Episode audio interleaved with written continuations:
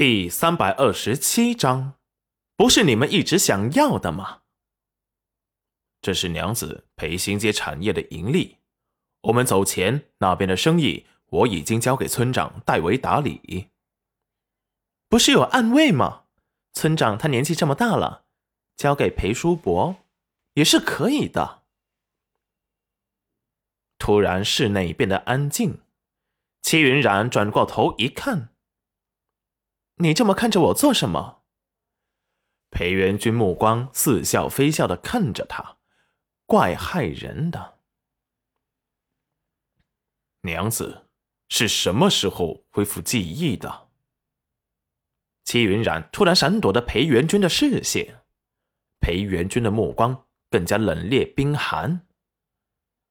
为什么不敢看我？是现在恢复了记忆，发现不喜欢我了，连敷衍都不愿意了吗？看着戚云染不作声，裴元君眼底闪过黑暗暴躁，双拳下意识的紧握。极力的克制住快要涌出胸膛的怒火。娘子，好好休息，我先下去了。戚云染看着裴元君离去的背影，突然眼神有些酸涩。他还要去拿回他的东西，为他的父亲和母亲报仇。怎么能够若无其事的享受安乐呢？况且还有宝儿，他根本就不能带着他去冒险。他都不知道此次去拿回属于他的东西，能不能活着回来。裴元君在门口站了良久，都舍不得离去。他没有叫住他，是在怪他没有保护好他和宝儿吗？就在这时。宫里的皇后娘娘身边的大宫女突然送来了赏赐，是感谢戚云染照顾皇子之恩，更是恭喜他平安生下了孩子。裴元君以戚云染早产、身体虚弱为由，代接了赏赐谢恩。那宫女没见到戚云染的模样，有些皱眉。裴元君执意不让他见。他也就走了。走时只是说了句：“皇后娘娘想见见贤夫人，等月子满了，还请她抱着孩子进宫一趟。”裴元君面色平静的答应着。宫女回去复命时就说了：“丞相大人护妻心切，不让见。”小景轩回到了京城，自是引来了很多人的关注。皇上也准备明日在朝堂上正式封景轩为太子，已经让人通知他，明日必须上朝。想了想，又来到了一处暗室。此时里面安静极了。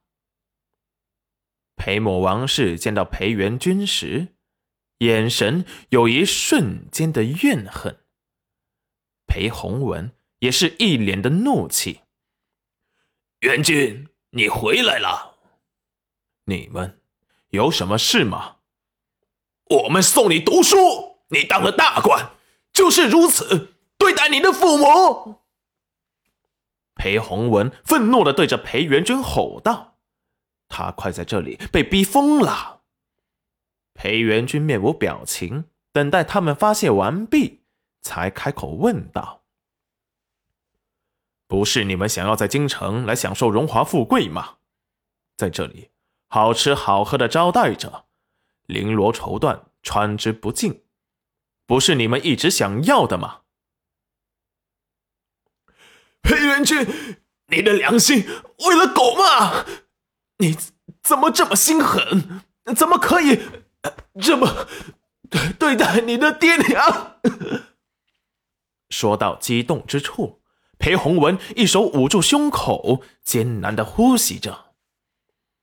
裴元君面上没有丝毫动容，也就是他们这些爹娘，前世亲手给他下药，让他成为别人手中的傀儡，吃他的，喝他的，还给他下药，欺负娘子，害他惨死，哪一样不比他只是把他们关起来狠毒？不是念在他们是真的养育他成人的份上，他也不会对他们心慈手软。爹想出去吗？裴洪文惊愕的看着他，你什么意思？裴元君看着从他一进来就没做声的裴母，那就告诉我真相。王氏把眼睛瞪得极大，他怎么知道了？